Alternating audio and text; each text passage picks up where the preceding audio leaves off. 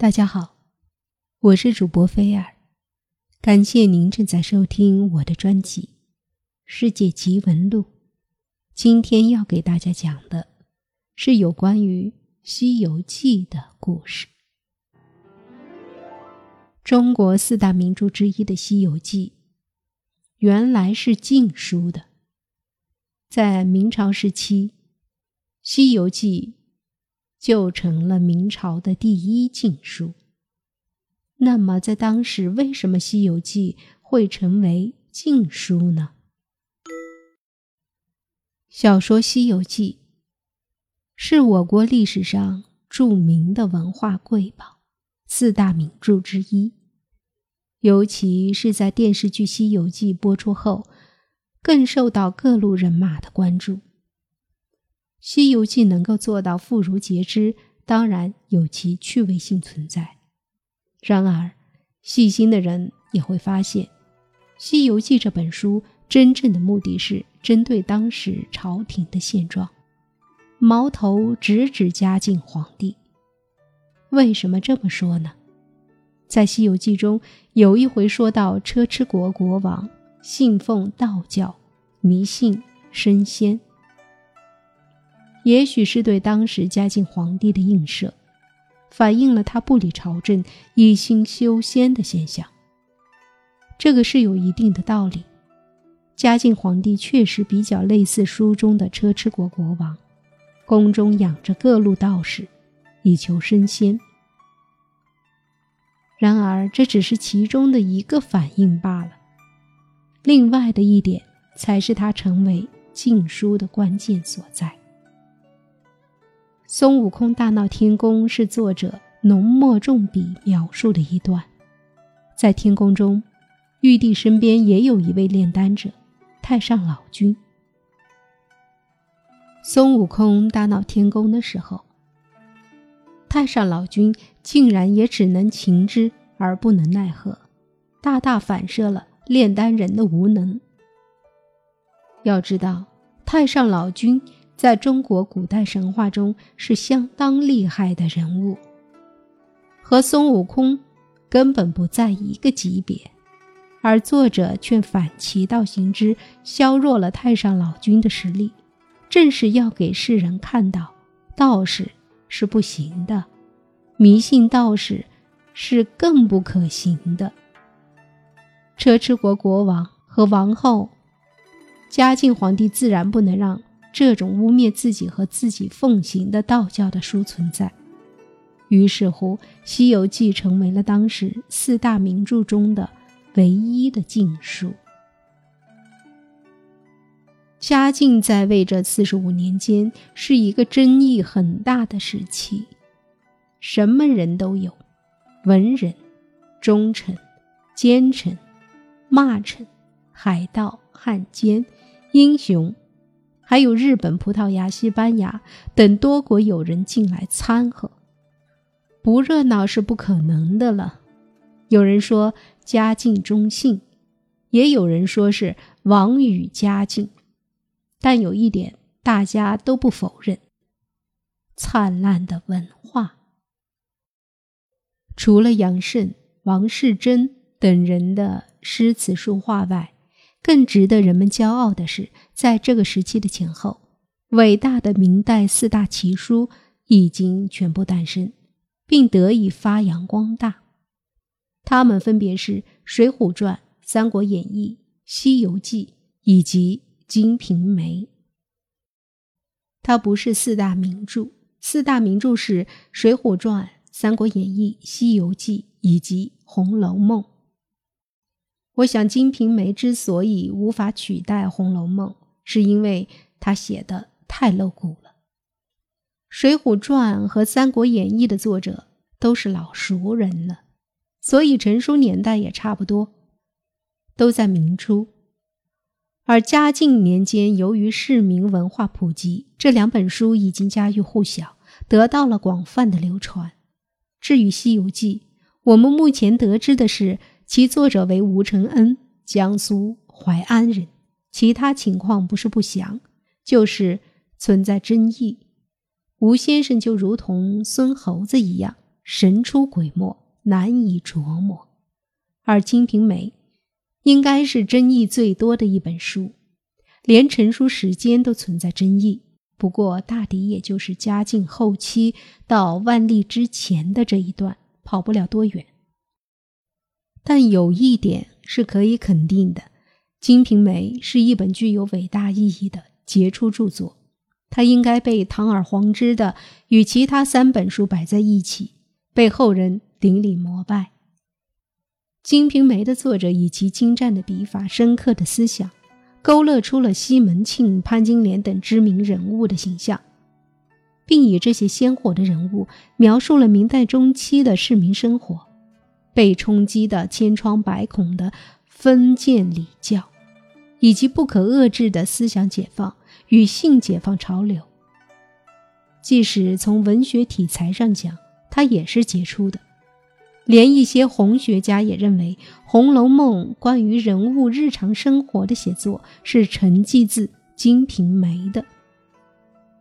疑问最多的大概就是此文的作者了，那个所谓的兰陵笑笑生。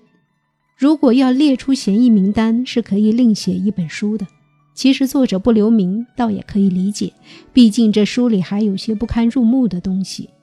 咱们到底是礼仪之邦，有些事情上不得台面，写了这么个玩意儿，总还是有点不良影响，要顾及脸面的。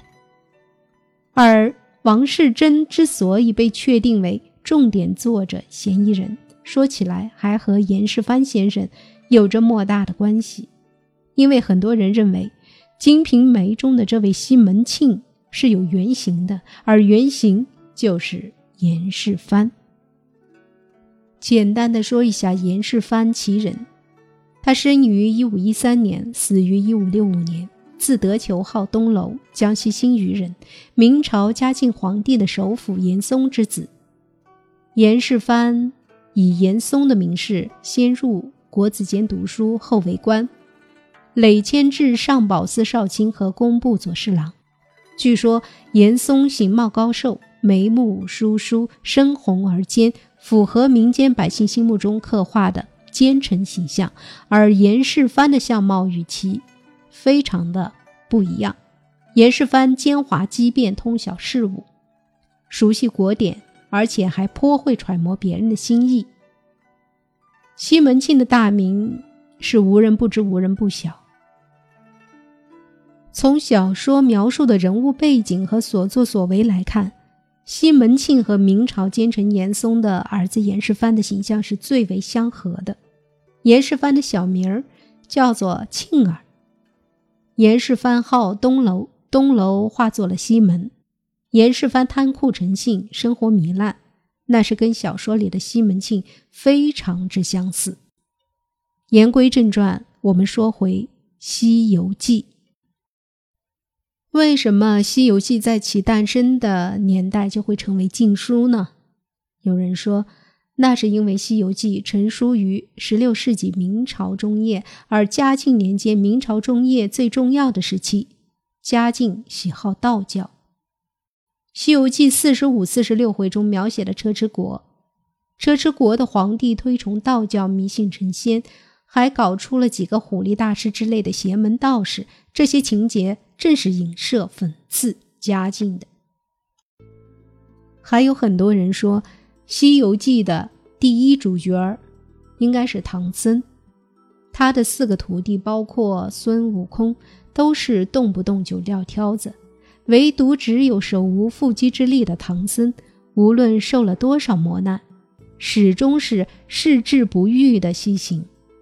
在我看来，《西游记》的第一主角不是唐僧，而是孙悟空。《西游记》被禁，根本不是因为其讽刺嘉靖，而是因为吴承恩这小子通过孙悟空明火执仗地挑战了中国的封建社会不敢越雷池一步几千年的规制。